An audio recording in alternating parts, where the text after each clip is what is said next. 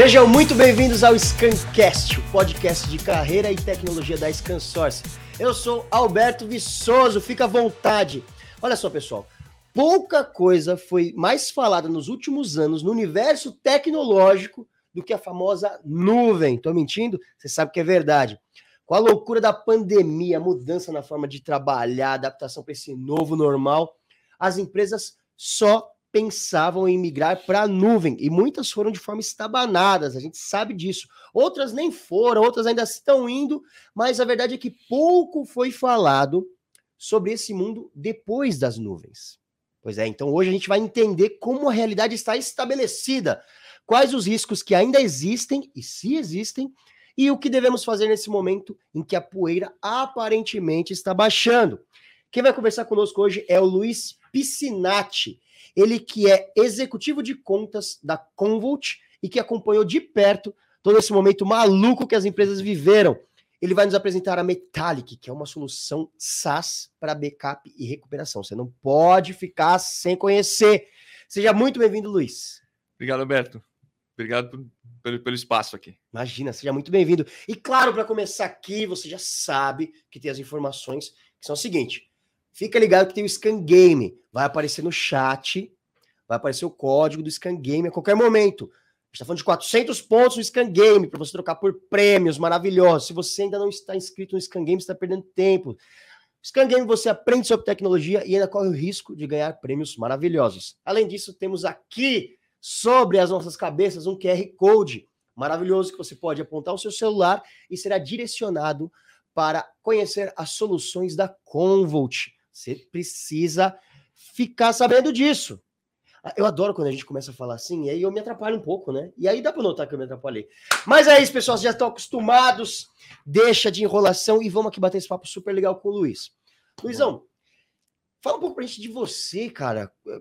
Como que o tra... como você começou a trabalhar com tecnologia? Como, chegou nessa, né? como que você chegou nesse mundo, nesse caos? É, eu diria que eu estou em tecnologia desde sempre, né? Faculdade de Ciência da Computação em Entrei em 1996, né? Isso aí já está 20 tralalá de anos já, né?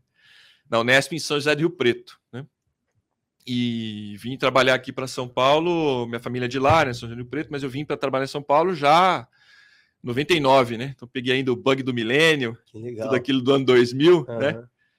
E aí aí diversas passei aí por diversos eh, diversos papéis aí na indústria de tecnologia, né? Desde suporte técnico de campo até a parte de serviços profissionais, depois gerente de produto, né? Até me enveredar aí finalmente para o lado de vendas, né?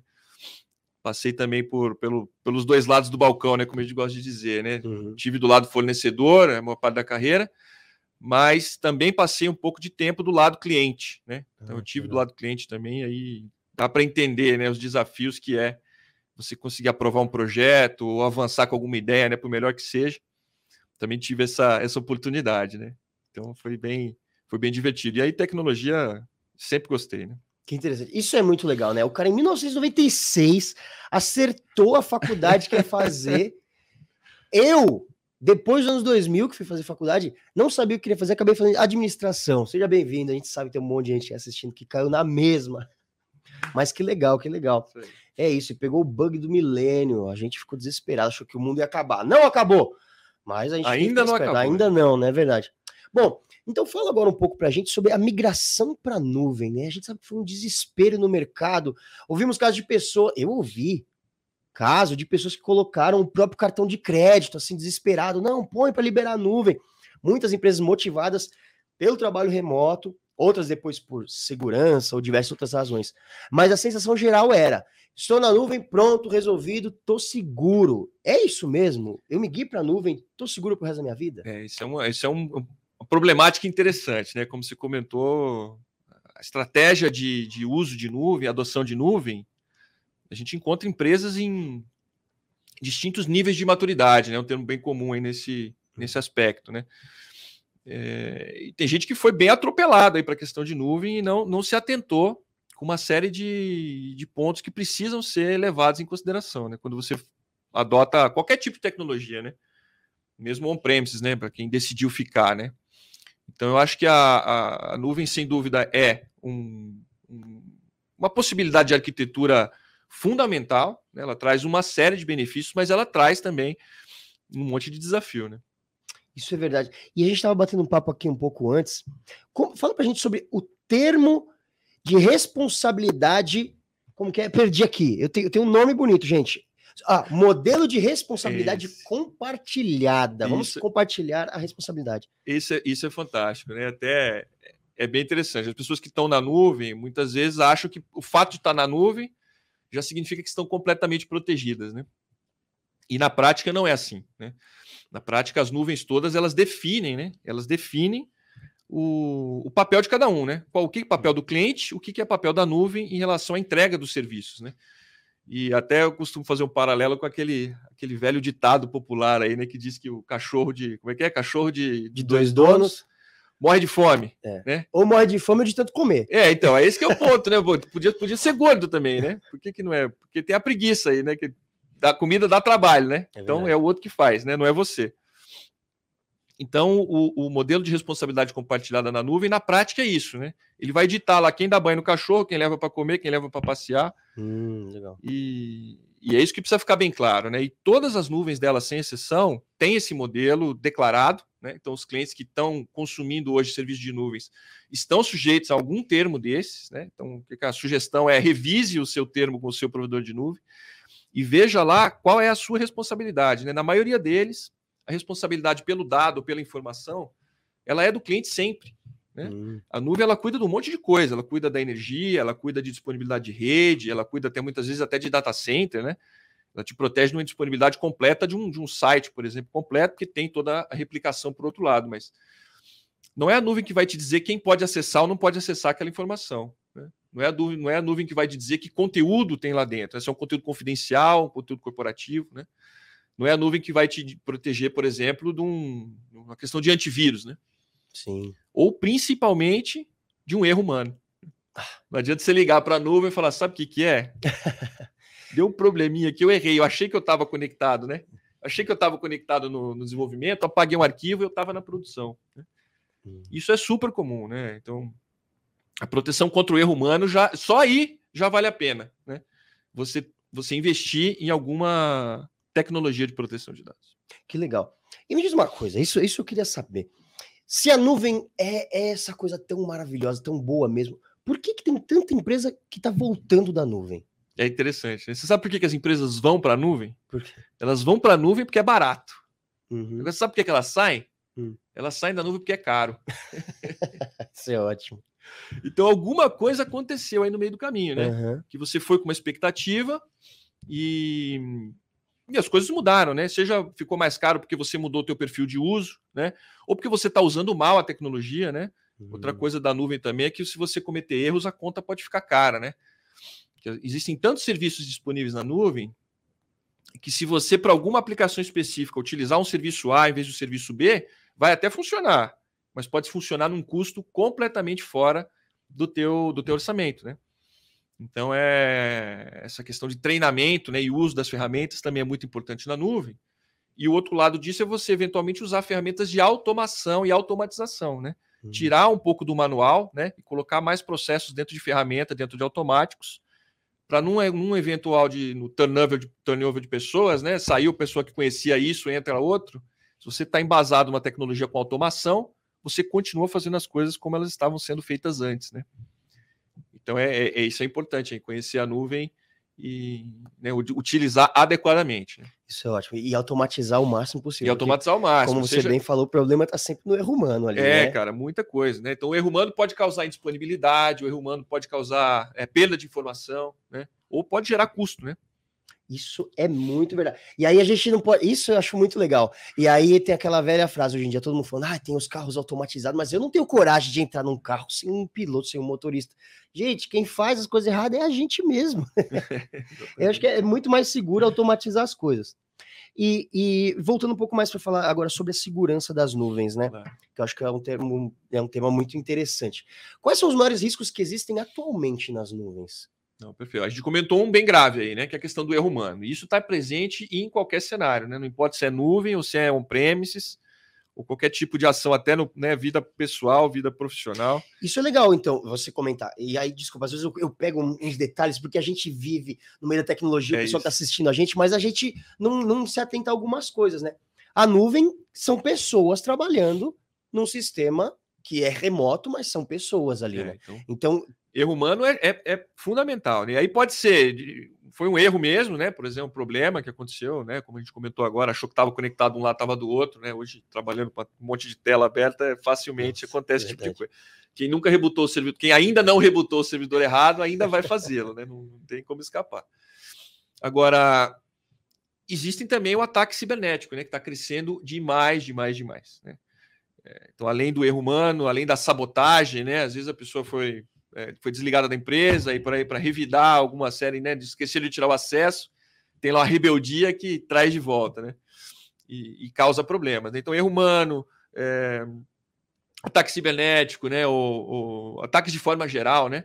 Corrupção de dados. Então, assim, tem uma série de coisas que pode acontecer com, com a informação, né? Então, tem, tem que se proteger. Acho que a, e aí, essas, é essa. E, essa, e, é, e essa, essas partes que você comentou são coisas que a gente, quanto é, utilizadores, utilizador, fica meio esquisito, mas assim, quanto utilizadores da, das nuvens, temos que. Também conhecido como usuários. Usuários, né? Eu adoro quando a pessoa acha a palavra certa.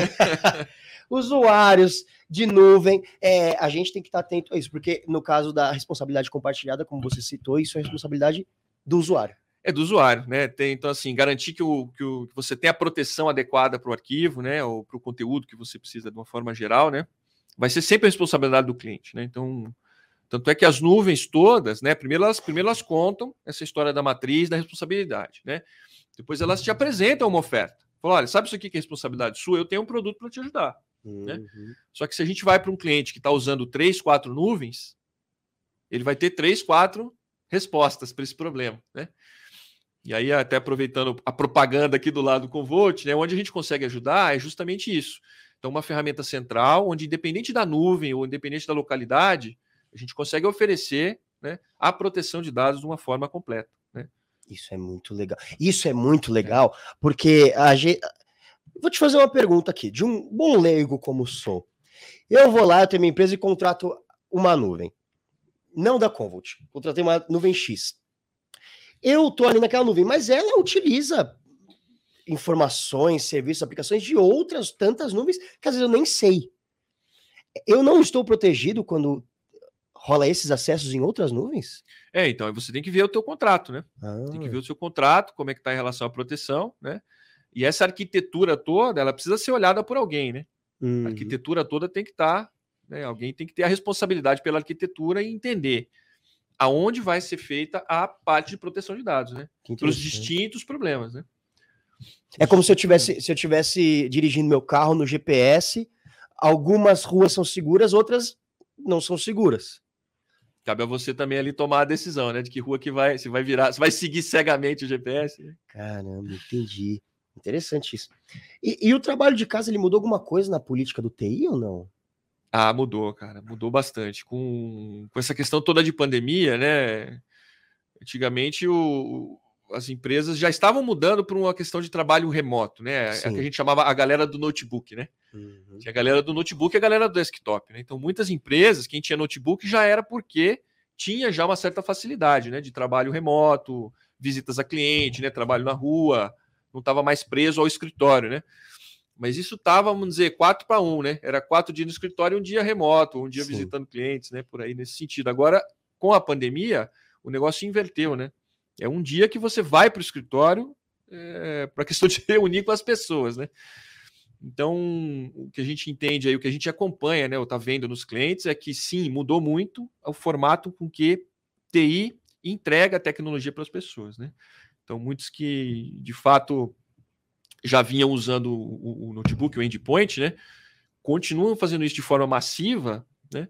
Só que agora está sendo conteúdo gerado nas pontas, né? Antes o conteúdo era gerado dentro do escritório, não era gerado na ponta. Né?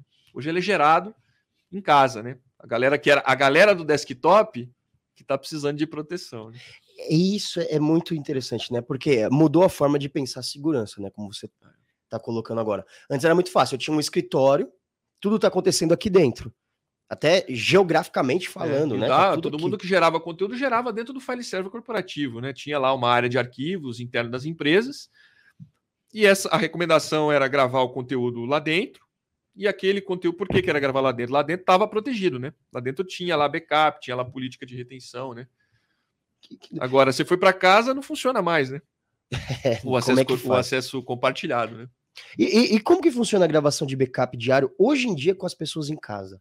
Então, muita gente não está fazendo. Nossa.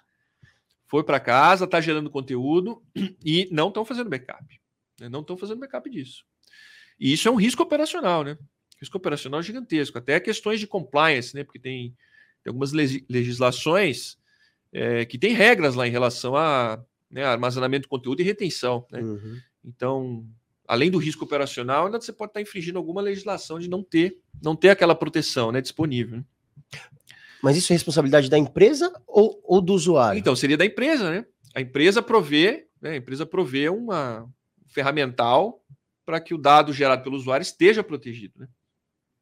Então, muita gente não está protegendo o endpoint hoje, mas tem solução para isso. Né?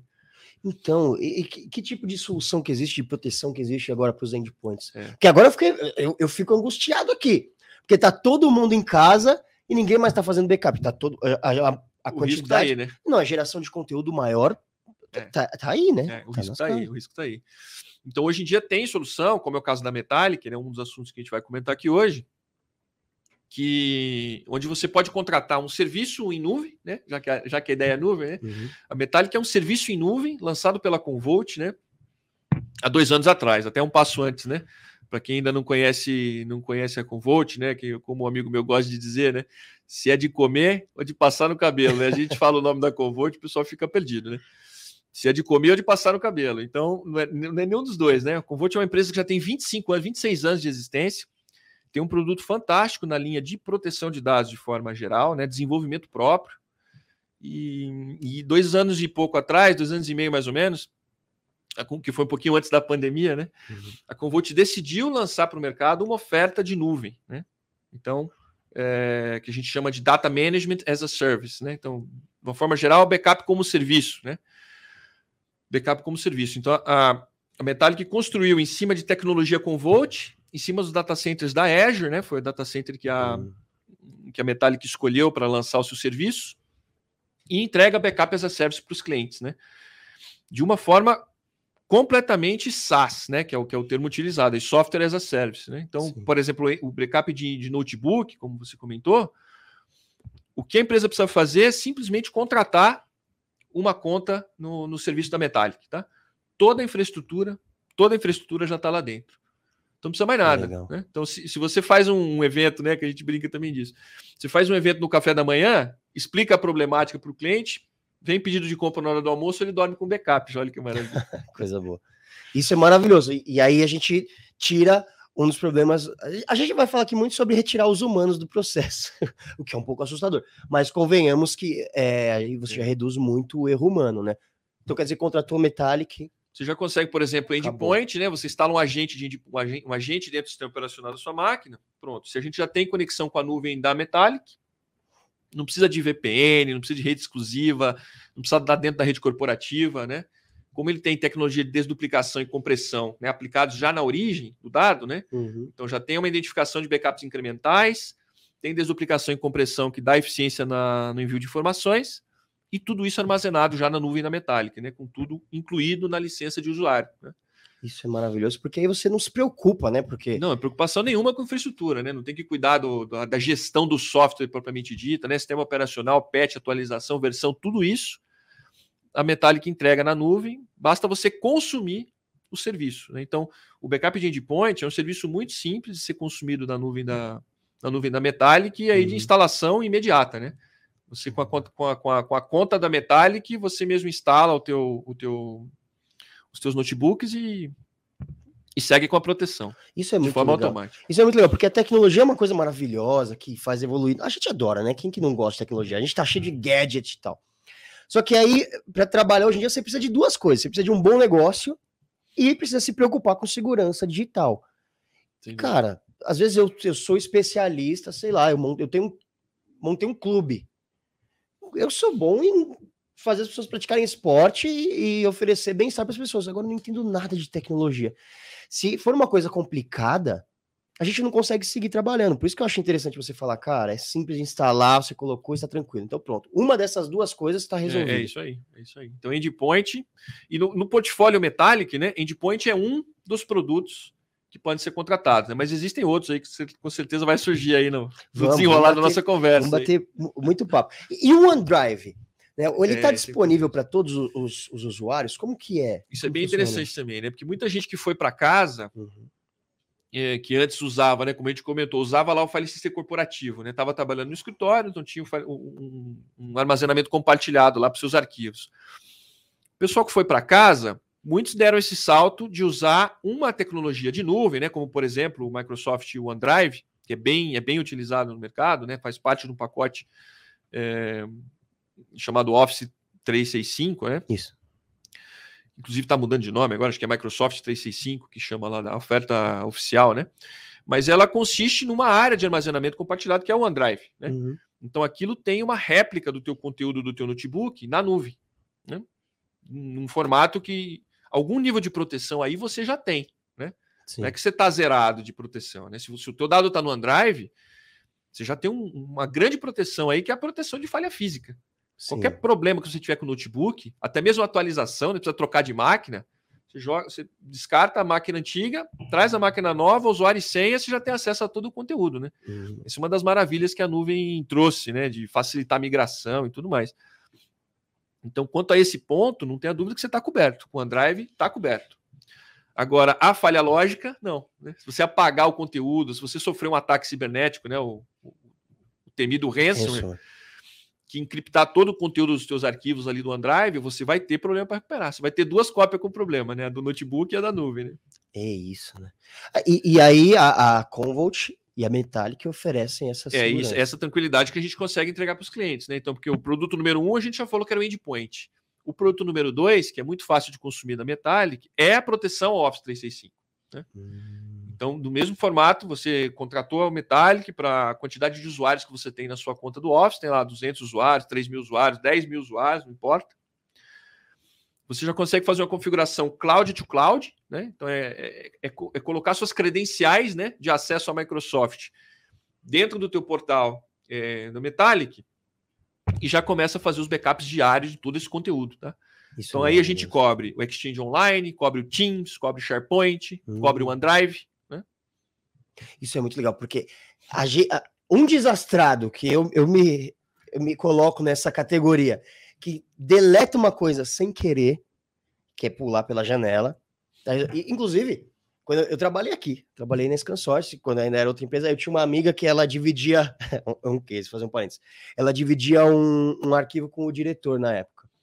E aí ela deletou, mas ela deletou assim, para sempre, um arquivo que que era um Excel que tinha todas as fórmulas que o cara tinha feito. Sabe aquele Excel que o cara pegou na época da faculdade e vai trabalhando aquele Excel, vai, vai, né? evoluindo, é, é, praticamente um Pokémon, vai evoluindo o Excel com ele. Ela deletou para sempre. E aí, com a Covot, a gente não teria esse problema. É, você consegue, você consegue recuperar as versões anteriores, né? Que maravilhoso. Isso, isso é uma paz, isso é paz, é, né? Então, essa é a tranquilidade. Isso né? é a tranquilidade. É. Eu queria isso para minha vida, eu queria paz. É. Quem que não quer, né?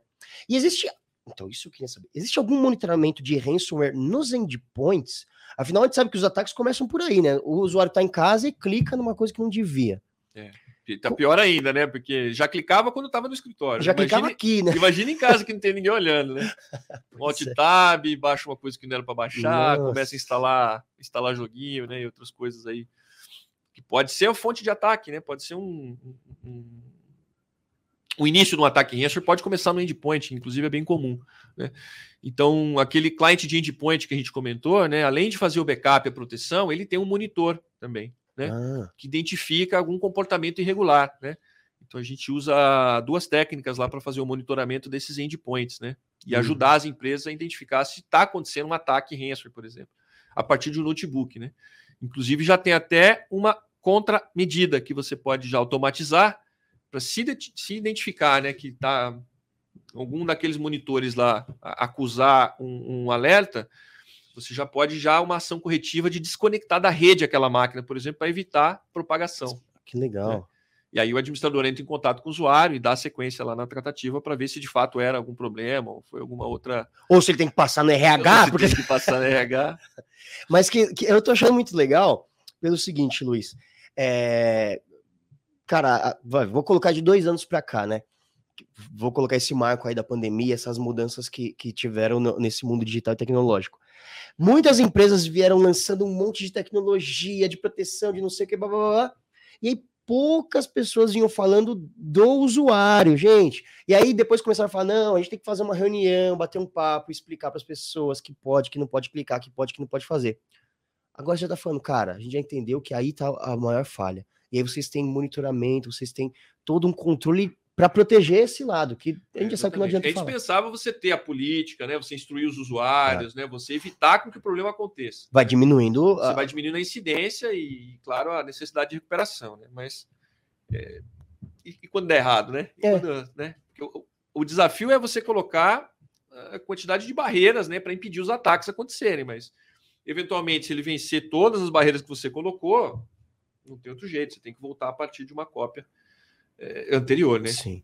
Não, ainda mais pensando em, em, empresas que têm milhares de funcionários, milhares de engine points. Deve ser uma coisa louca de administrar. É, né? Se não for automatizado, a gente fica maluco. E falando um pouco mais agora do pacote Office, né?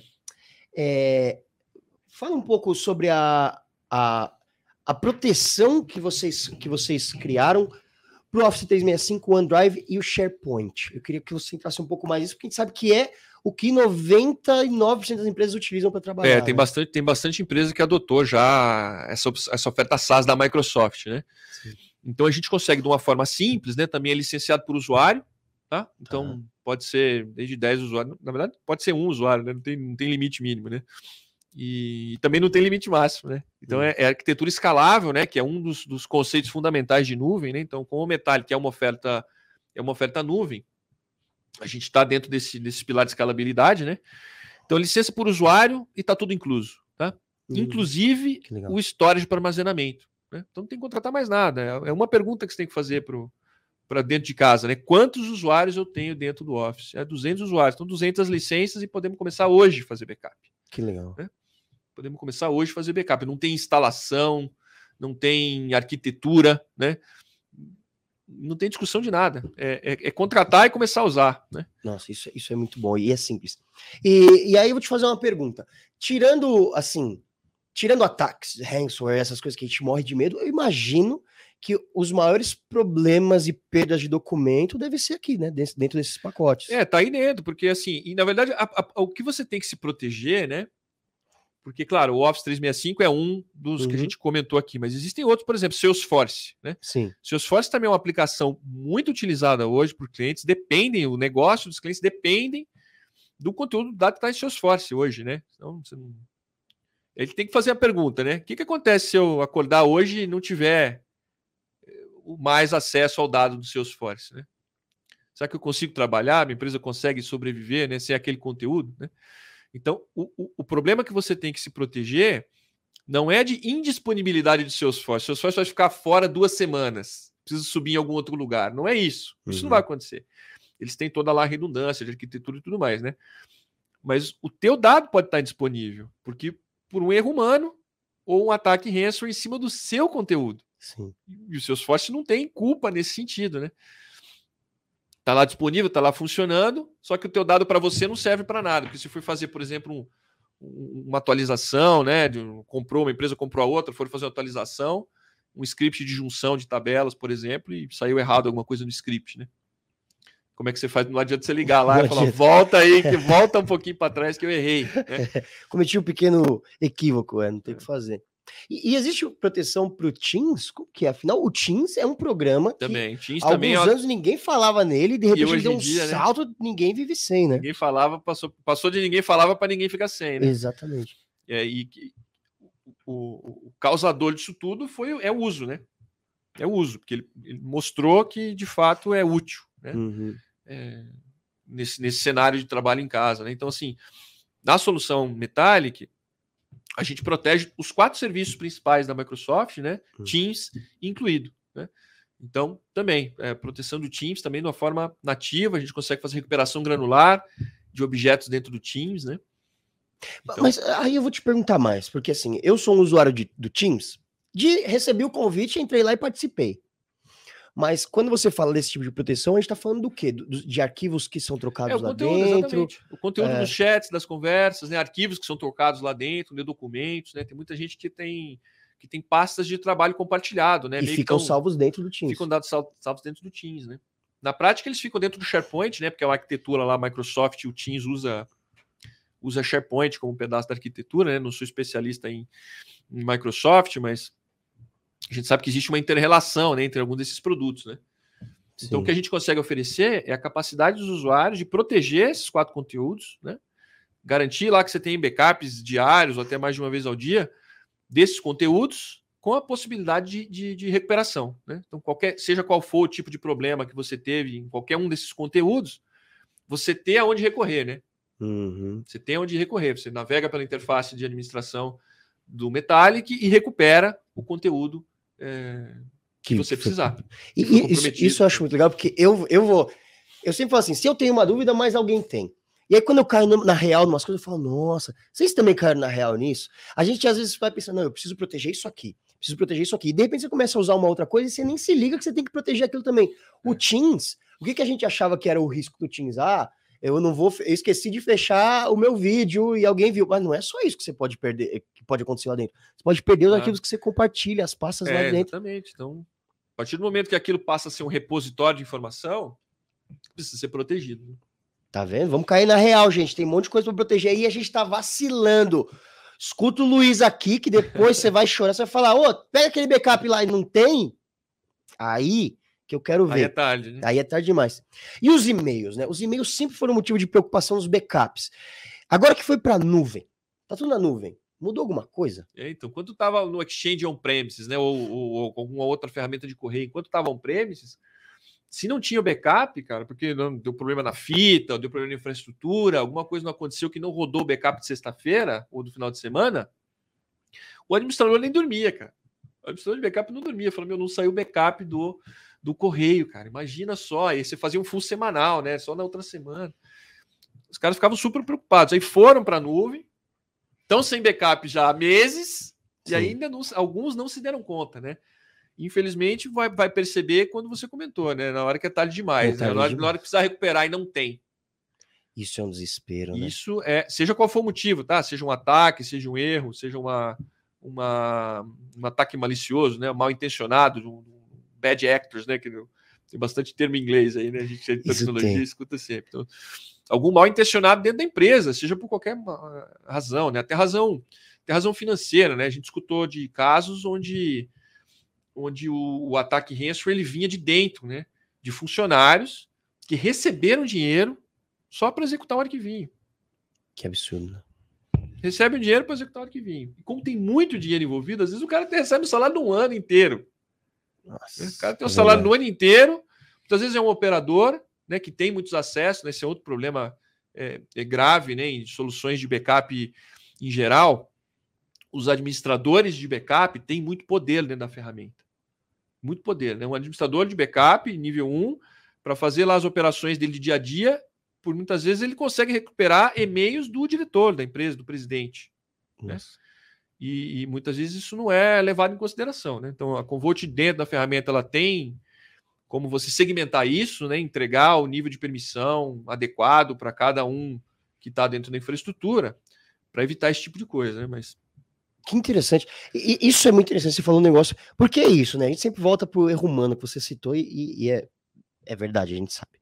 É, assim, o cara de lá, de, o cara do TI, o cara tem que ter acesso a tudo. O cara que liga e desliga o computador que ele quiser na hora que ele quiser. Se ele for comprado para sacanear seus backups, sacanear seus arquivos, a gente, a, vocês é têm... um problema. Isso é um problema, mas a gente tem saída, tá? Que legal. Isso é um problema, esse é um problema que pode acontecer, mas a gente tem saída, por exemplo, dentro do dentro da Convolt, dentro do Metallic, né? Você consegue ativar um negócio que chama duplo fator de autorização. Né? A gente está acostumado com o duplo fator de autenticação, né? Sim. Você fazer login, usuário e senha e mais alguma coisa, né? Um SMS que alguém vai te mandar, ou você clica no link, né? Para ativar o teu terceiro ativar o seu login, né? Uhum. A gente tem um negócio equivalente é, para ações de autorização. Né? Então, mesmo que seja um administrador com uma credencial válida, com acesso válido, né? se ele tentar apagar um backup, por exemplo, apagar uma biblioteca inteira de backup, que seriam os backups todos do histórico, né? ele não consegue fazer sozinho. Ele precisa de um segundo administrador uhum. que aprova aquela ação. Né? Que legal. Então, no caso de um comprometimento de senha, que é, um, que é algo bem comum, né? comprometeu a senha do usuário de backup, né? do administrador de backup. Mesmo assim, a gente tem ferramental que consegue evitar é, esse tipo de coisa. É infalível? Não, não é infalível, né? Pô, mas você, mas você vai fechando. Camadas né? de proteção, exatamente. Que legal. E aí você tem que comprar muita gente se quiser. É, exatamente. Desse backup. Aí já começa a, ficar, é. começa a ficar mais difícil, né? E, e, aqui tem um papo que eu acho que é muito legal a gente voltar a falar nisso, gente. A Convolt tem uma linha de proteção de disaster recovery, que eu adoro esse nome, que é uma coisa que ninguém mais falava, né? E, de, e, e a nuvem já veio meio que resolvendo, né? Mas a gente vê nos noticiários diariamente risco de terceira guerra mundial, catástrofe natural, aquecimento global, etc. Como funciona um plano disaster recovery? É, isso é bem legal mesmo, porque disaster recovery se fala há muito, muitos anos já em tecnologia, né? Uhum. Tô na área aí faz tempo, como a gente comentou no começo do, do, do, papo, né? 11 de setembro começou, todo mundo bombou de falar isso. Não, e, tinha, as empresas tinham lá o Business Impact Analysis, né? Plano de, né, de negócio, o que fazer e tal, proteção contra é, todos esses desastres aí, né? Mas o que, o que aconteceu que na prática o Godzilla, né? Como meu amigo costuma dizer, o Godzilla nunca vinha. Sim. Né? O Godzilla nunca vinha. Então o teu plano ele podia ser ruim porque ele não, não era usado praticamente, né? Ele é um plano mais teórico, né? Muitas empresas tinham um plano teórico de disaster recovery, né? Claro que muitas têm, têm o assunto sério, principalmente a indústria financeira, tem plano de disaster recovery com testes semestrais, né, ou até mais frequentes, né? Onde ele consegue sim fazer failover entre sites, tá? Isso é, é uma prática bem comum, né? E precisa ser feito, né? O que, o que tem que considerar agora é o seguinte: o, o, o, plano de desastre recovery precisa te proteger de um desastre, que é o desastre cibernético. Um ataque cibernético, um ransomware, esse sim. O Godzilla nunca vem, mas o ransomware é, é quatro vezes por dia. E ele já, o ransomware é já é considerado o Ele já é considerado um desastre? É, deve ser. Não sei se todos estão considerando como desastre, mas deveriam considerar. Essa é a nossa abordagem, inclusive, né? Trate o ransomware como um dos desastres que o seu plano de desastre recovery hum. te protege. Né? Com as suas características, né? Sim. Então a taxa de ocorrência é uma frequência diferente de terremoto, certo? Sim. Né? O impacto é diferente do impacto de um terremoto, né? Então você considere isso, né? Mas coloque o ransomware como um dos desastres que o teu plano de desastre recovery precisa te proteger. Ah, mas eu não tenho um plano ainda, então tá atrasado. Então precisa ter. Precisa ter um plano. O ransomware precisa ser parte do plano. E outra coisa, o ambiente de backup precisa ser parte do plano. Hum. O, que, o que era parte do plano antes? Volta o Oracle, sobe produção, sobe o correio, né? Sim. Porque você tinha replicação e tudo mais do outro lado. E o backup nem tinha segunda cópia. O backup não está no plano. O backup não está do lado de lá. E numa ocorrência de ataque cibernético, você começa pelo backup. É o primeiro sistema que sobe no site do lado de lá. É o ambiente de backup, porque é dali que você tem as suas cópias seguras para você começar a recuperar as aplicações de negócio. Então essa virada de chave é importantíssima. É muito legal. Porque quando a gente falava de desastre. Claro, hoje em dia com a nuvem, né? A gente está falando dos data centers seguros, tem data center no fundo do mar, né? Replicados por aí. Mas aí, aí deixa eu te fazer uma pergunta. A gente falou de muita gente indo para a nuvem, gente voltando, pessoal que volta a ter seu data center é, on-premise. Esse pessoal já tem que pensar um pouco mais não, é... todos, cara, vale para todos, assim. Inclusive, a, a decisão, a, a, abordagem da Convost do metálico para o mercado, ela é bem na questão do heterogêneo, né? Então, o papel da TI é escolher a melhor tecnologia de suporte ao negócio. Uhum. Não importa se é um premium ou se é nuvem. Né? É TI que vai decidir. Não, hoje é nuvem, amanhã pode ser que não seja. Hoje é a nuvem A, pode ser que amanhã seja a nuvem B que melhor atende o negócio. Né? Seja por disponibilidade, a gente está passando agora por uma questão de dificuldade de entrega de hardware. Né? Sim. Quem precisa comprar hardware hoje tem dificuldade para receber. Os fabricantes todos, né? todos têm, uns mais, outros menos, mas dificuldade de entrega de componente. Né? Para você comprar servidor, para você comprar store, para você comprar SAN, para você comprar switch. Está complicado as, os, os, prazos de entrega. Né? Esse, foi, esse é um outro motivo também da adoção massiva da nuvem, Da né? nuvem. A nuvem tem esse hardware, porque os contratos de nuvem são gigantescos dos fabricantes, então eles pegam na frente. O pouco de hardware que é produzido no Eles planeta furam fila, né? furam fila, vai, vai para os hyperclouds, né? Então, eles, esses caras têm hardware, né? Então, pode ser que a decisão de TI seja nuvem, por isso, ó, preciso crescer e é o único lugar onde eu tenho recurso disponível, é na nuvem. Uhum. Mas não necessariamente é o mais barato. Então, pode ser que a hora que normalizar a questão de hardware, muitas empresas voltem a ter uma carga de trabalho de volta para dentro do on-premise para otimizar o custo, né? Uhum. E a nossa abordagem é justamente essa: TI, tome a decisão que tiver que tomar para suporte ao negócio, né? mas sem perder o controle da proteção de dados. Isso é muito legal. né? Então, com a Convolt com a Metallic, você tem um portal único, onde você trata todo o tema de recuperação, replicação e disaster recovery dentro de uma única ferramenta. Se hoje a combinação é você está na, né, você saiu do on-premise e foi para a nuvem, mas se no futuro você quiser te trazer de volta, você continua com a gestão. Isso é muito legal, porque assim, cada empresa funciona de um jeito, né? Como você bem está colocando, e é muito particular e personalizada cada empresa. E, e aí vocês conseguem proteger de qualquer forma, como eles quiserem. É, a, gente entrega, a gente entrega um ferramental para os arquitetos, né, para os clientes conseguirem construir essa proteção do jeito que eles quiserem. Não, eu Que quero legal. manter uma cópia do meu dado no data center on-premise, né? Porque Na tem minha um- gaveta. na gaveta, perfeitamente. A gente põe lá, a gente não tem suporte a gaveta ainda, mas dá para pôr fita, fita põe na gaveta, dá É. para fazer, dá para fazer.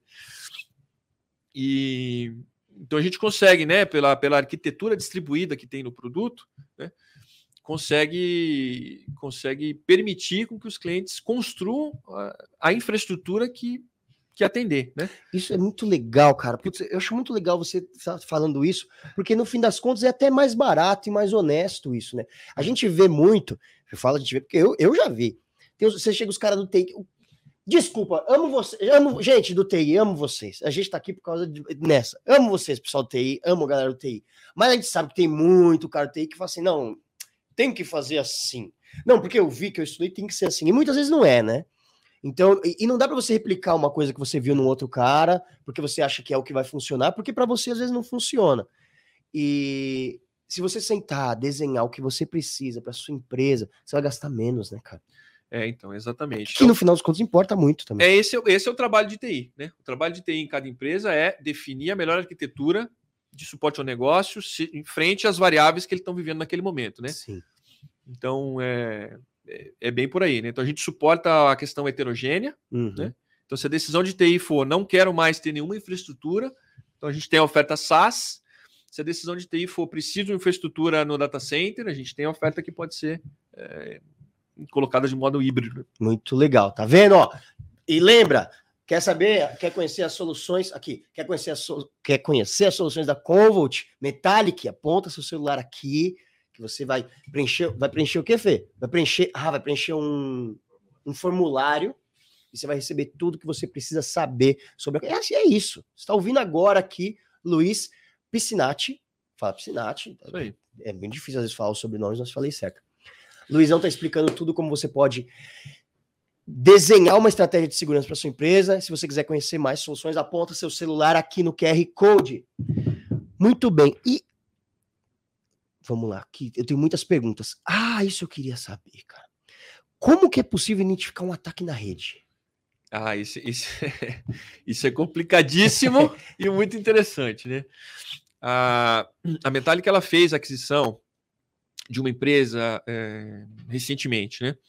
E a oferta que, que, que a gente tem disponível agora no, no, no portfólio é, ajuda muitos clientes nesse ponto, né? De identificação de ataque, né? A tecnologia de deception, ou Uhum. tecnologia do engano, se for fazer uma tradução aí, uma tradução literal, né? Mas na prática, o que a gente consegue fazer é o seguinte: a gente coloca um monte de armadilhas Hum, armadilhas dentro da rede, né? A gente coloca servidores falsos, a gente coloca switch de rede falso, a gente coloca impressora falsa, a gente coloca arquivo falso, coloca um Active Directory falso, a gente emula com essa tecnologia, né, chamado Metallic Threatwise, a gente emula dispositivos de rede que ficam na sua rede, que legal, cara. e um atacante, quando entrar, a primeira coisa que ele faz é um scan da rede, né? Deixa eu ver o que, que tem por aqui.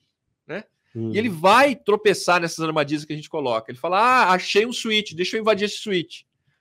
Então ele legal. tenta conectar no switch e as armadilhas elas são responsivas. Elas são responsivas. Então ele dá um comando para o switch, ele pega a resposta, né? Só que é um switch fake, né? Que ele dá lá os comandos cara. de né, show running config, pega lá a configuração do switch, ele interage com a armadilha, só que tudo isso é monitorado. Né? Legal, então você está um passo à frente do atacante, né? Você está um passo à frente do atacante, porque ele está lá achando que está olhando para o teu switch, está pegando configuração, e você já sabe que ele está lá, já está monitorando. Né? Que interessante. Então, isso, isso. isso é fantástico, é uma tecnologia recente que a gente, que a gente adquiriu e vai estar disponível no portfólio da Metallic para os nossos clientes. Né? Então, isso sem dúvida vai trazer aí muitos negócios, né? Porque é, é, o fato de você identificar que tem alguém na sua casa. Né? Tem alguém dentro da sua casa. Então, os alarmes aí que a gente esparramar pela infraestrutura, né? Espalhar pela infraestrutura, é o que vão ajudar os clientes a entender isso. Né? Bom, tem alguém aqui que não deveria estar aqui, né? E isso é muito legal, porque assim, é, é como aquela velha história, a gente fala, ah, eu tenho um bom muro fortificado. Não, vocês têm dois muros. Né? Antes do cara começar a me atacar, atacar o meu muro, né, ele tá atacando um muro falso ali. Tem um muro já tô falso, sabendo. você já vê, você já legal, né? Aí são duas coisas. A primeira é que você distrai o cara, né? Porque ele tá lá atacando Sim. um negócio, tá lá pegando conteúdo, né? Inclusive tem, né, junto dessas armadilhas, a gente pode colocar também umas iscas, né, que a gente chama. Então, tem um conceito aí de isca, de armadilha, né, de emulação completa do sistema operacional. E essas iscas, por exemplo, pode ser, imagina que é uma instituição financeira, né? Uhum. Então você pode gerar pela tua ferramenta lá do pessoal de cartões, né? Eles podem gerar números de cartão de crédito que são números válidos em termos do, no, do algoritmo, né? Sim. É um número que dá, ele, ele dá válido pelo, pelo, pelo algoritmo de cartão de crédito, mas que você sabe que é um cartão de crédito fake, né? E você põe esses cartões de crédito dentro de uma armadilha. Que legal. Então, se você, se você sofrer um ataque, né? e aqueles números forem extraviados, né? Ele conseguiu capturar aqueles números. E como, quando ele for usar esse cartão em algum lugar, você sabe que é um cartão falso, então você consegue fazer o tracking da onde que o cara estava, né? Que legal. Então é, é, é, é, Você vê, isso não tem nada a ver com, com backup e recover, né? Isso tem a ver com ajudar as empresas a entender que tem alguma coisa errada, né? Sim. Porque um ataque ele começa uma série de. Ele pode começar por uma série de entradas, né? Vem pelo endpoint, como a gente falou, uhum. ou vem uhum. pelo exploit de segurança, né? Ou, ou, alguma vulnerabilidade de um, sistema, né? O usuário que esqueceu a senha ou está usando senha fraca. Sim. Mas ele vai entrando e ele vai se esparramando pela rede, né? Um ataque hacker ele vai se esparramando pela rede para conseguir pegar informações, coletar informações e aí fazer o que ele quiser no final, né? Sim. Se o objetivo dele foi encriptar os teus dados e pedir um resgate, Ixi você vai ter que voltar um backup. Mas se o objetivo dele for roubo de informação, o backup não vai te ajudar em nada. Mas se ele quiser entrar, pegar a informação e sair, você pode nem ficar sabendo que isso aconteceu. Que cara, que, que demais. Assustador, né? Não, e eu, eu, eu tô achando muito legal, porque eu não. É, para mim é novidade, nunca tinha ouvido falar de, desse é. sistema de proteção. E é muito legal porque a gente sempre falava, ah, tem que é, é, diminuição de danos. Ah, pô, o ataque vai acontecer. Quando ele acontecer, o que, que eu faço para. Então eu sempre correr atrás do rabo, né? E aí isso é muito inteligente. Eu tô achando isso muito inteligente. Aponta o QR Code aqui, não é, vacila. Você dá, um passinho, você dá um passinho para frente. Dá esse né? passo para frente, que eu tô achando isso muito inteligente. Isso é muito legal. Para de correr atrás do rabo. A gente tem que parar de correr atrás do rabo. Isso é muito legal. Deixa o cara se matar. Deixa então, é importante você ter toda a estratégia de proteção de dados, né? Para na hora que vence todas essas barreiras aí, o cara conseguiu vencer todas as barreiras e encriptou teu arquivo, não tem o que fazer. Você Sim. tem que voltar no backup. Então, essa parte você tem que ter. Né? Uhum. Agora, se você evitar com que ele dê, eh, com que ele chegue nesse ponto, né? Sim. Ou se você atrasar o é máximo melhor para todo mundo. Então você atrasa ele, você identifica que ele está lá, né? E aí as empresas tomam ações diferentes, né? Claro, as empresas precisam ter, que, é, que é, uma, é outra coisa que a gente tem visto nos clientes aí, né? O tal do backup guy, que é a pessoa que a gente fala sempre, e o security guy. Hum. Tem, tem a turma de segurança, né? A turma de segurança está lá, também estão bem acessados, né? Mas a gente vê uma sinergia acontecendo agora entre esses times, que sempre trabalharam de forma isolada nas empresas. Sim. O backup cuidava da sua vida, ia atrás de seus projetos, vendia o seu orçamento, implementava suas soluções, a mesma coisa de segurança. Não, não, não eram relacionados. Muitas vezes se juntavam até, sei lá, no CIO, não tinha um chefe em comum, dois, três para cima. Mas não tinham ações coordenadas. Né? E hoje em dia, a gente vê que precisam de ações coordenadas. Né? Se o objetivo é se proteger e recuperar num ataque ransomware, esses dois times precisam conversar. É verdade. Precisam conversar. É, é, muito louco, né? Porque a gente vive uma guerra. digital. A gente é. vive uma guerra digital. Não adianta pensar que não, tá todo mundo sendo atacado o tempo todo e você é questão de tempo. Não é que se você vai ou não ser atacado. Você vai. A questão é quando. É. E aí, o que a gente tá falando aqui, vamos falar dessa forma, a gente tá falando das armas que a gente tem de defesa, né? E essa, essa arma que você falou de deixar o cara lá achando que tá me atacando e tá só tá só mexendo na, na, na, na minha armadilha. É, tá mexendo em armadilha. E, e, é fantástico a, a, a, as armadilhas, por exemplo, você consegue configurar, porque muitos ataques é a tal da força bruta, né? Então ele Sim. entra na rede, ele tem um arquivo de senha de força bruta e ele fica tentando aquela senha no, no, no equipamento, pá, pá, pá, até, que, até que uma hora entra, né? Então as armadilhas, elas, como elas foram definidas aí já pensando nesses ataques, né?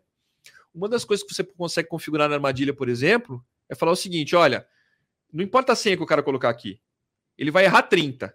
A 31 entra. Ah, que legal. Oh, não, não pode, ele pode ó. dizer A, A, A, A, A. Vai errar 30 vezes, no 31 ele entrou. Então o que, que ele vai, que, que ele vai ter a sensação? Ah, quebrei. Quebrei. Quebrei aquela senha. Uhum. Né? Meu arquivo de senha funcionou, quebrei aquele switch. Bom, já estou lá dentro. Vou começar né, varrer mais, mais objetos ali do lado, né? Então a gente consegue apoiar os clientes nisso, nessa identificação precoce, né? Legal. precoce.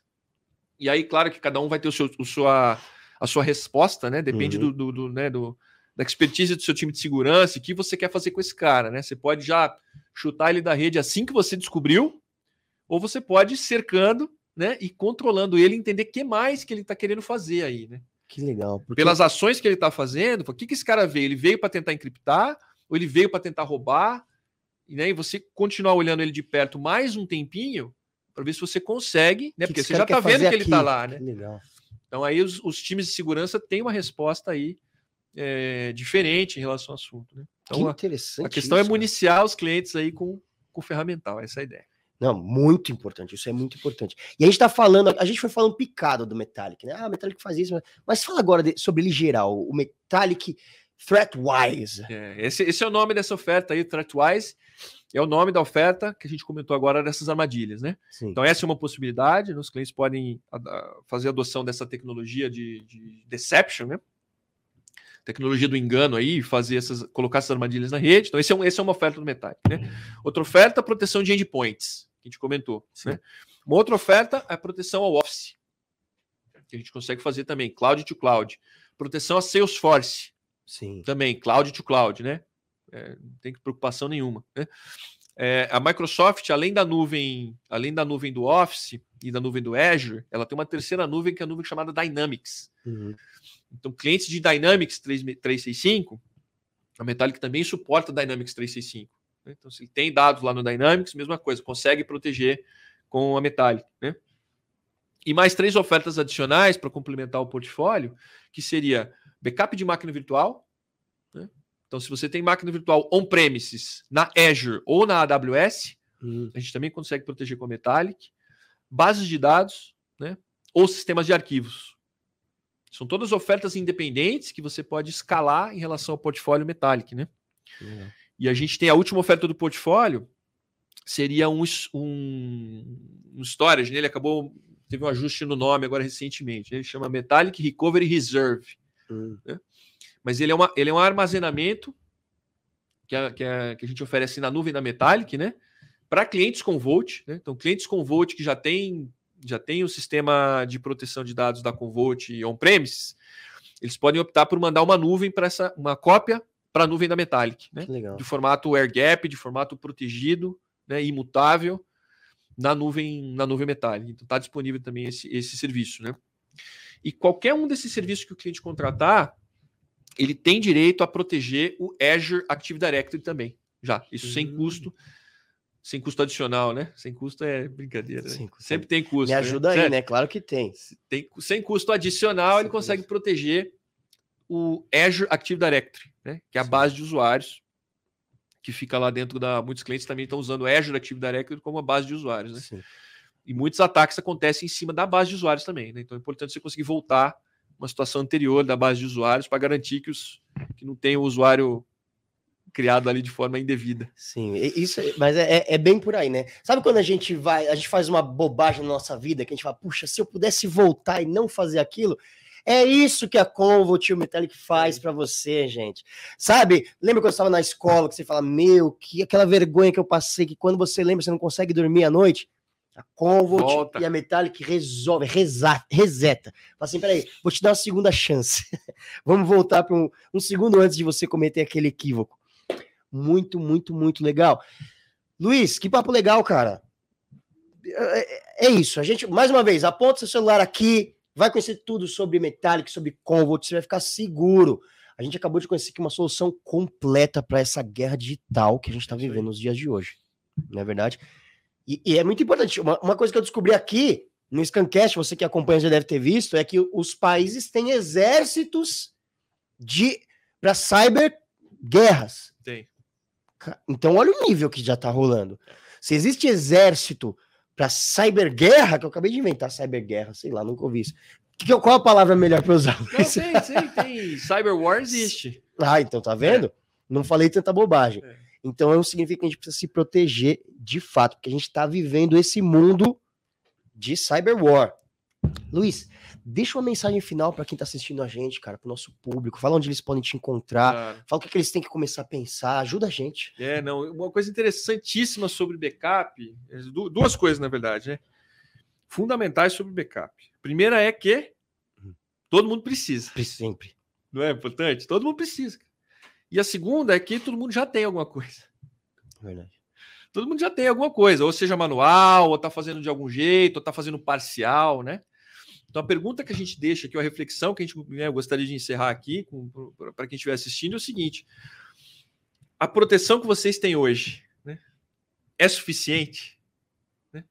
É suficiente? Essa é a pergunta que a gente tem que fazer. Né? Uhum. Cobre o, o, o cobre todo o meu parque tecnológico hoje, cobre o on-premises, cobre a nuvem. Se eu quiser voltar, cobre o SaaS, que é uma oferta aí de Office 365, seus fortes, por exemplo, ou eu vou ter que fazer uma adoção de quatro, cinco, seis ferramentas separadas. Tudo isso é custo, tudo isso é treinamento, tudo isso é operacionalização, né? Que quando você vai fazer o plano de disaster recovery, você tem que se proteger contra ransomware. Uhum. Lembra que a gente comentou, né? O backup tem que estar lá dentro do plano, como, como tem que ter réplica do backup, você tem que ter um desastre recovery do, da ferramenta. Se você tem cinco, seis ferramentas, yeah. você tem que fazer esse plano cinco, seis vezes, né? Então, o ponto é o seguinte: vamos olhar para o parque, né? Olha o que, que tem agora e futuro, né? E ver se, se, se o que você tem hoje de, é suficiente, ou se você está indo por um caminho de múltiplas ferramentas isoladas, né? Que não faria sentido você passar por um painel único central, né? Acho que seria a mensagem a mensagem final. Final para Marreca. Agora ele deixou todo mundo com a pulga atrás da olheira. Da, da olheira é ótimo. a pulga atrás da olheira. Todo mundo ficou com a pulga atrás da orelha, que eu sei que se você for para pensar, você vai falar, hum, eu acho que talvez eu não esteja tão seguro. Luiz, obrigado, cara. Eu que agradeço. Obrigado pelo papo, pelo seu tempo. Obrigado por esclarecer tantas dúvidas que nós temos. A gente está aqui vivendo o dia a dia do TI, mas a gente sabe que é muito dinâmico e tudo muda o tempo todo. É Obrigado aí. pelo seu tempo, cara. Eu que agradeço. Obrigado, Beto. E é isso, pessoal. O Scancast de hoje vai ficando por aqui. Espero que tenham gostado. Lembrando que o programa vai ficar disponível na íntegra e também em cortes, para você depois pegar, putz, queria mandar só uma parte para um amigo, você te, vai ter a possibilidade de mandar só o corte que você quiser. Mas é isso, fica ligado que a qualquer momento estamos de volta com mais um Scancast para vocês.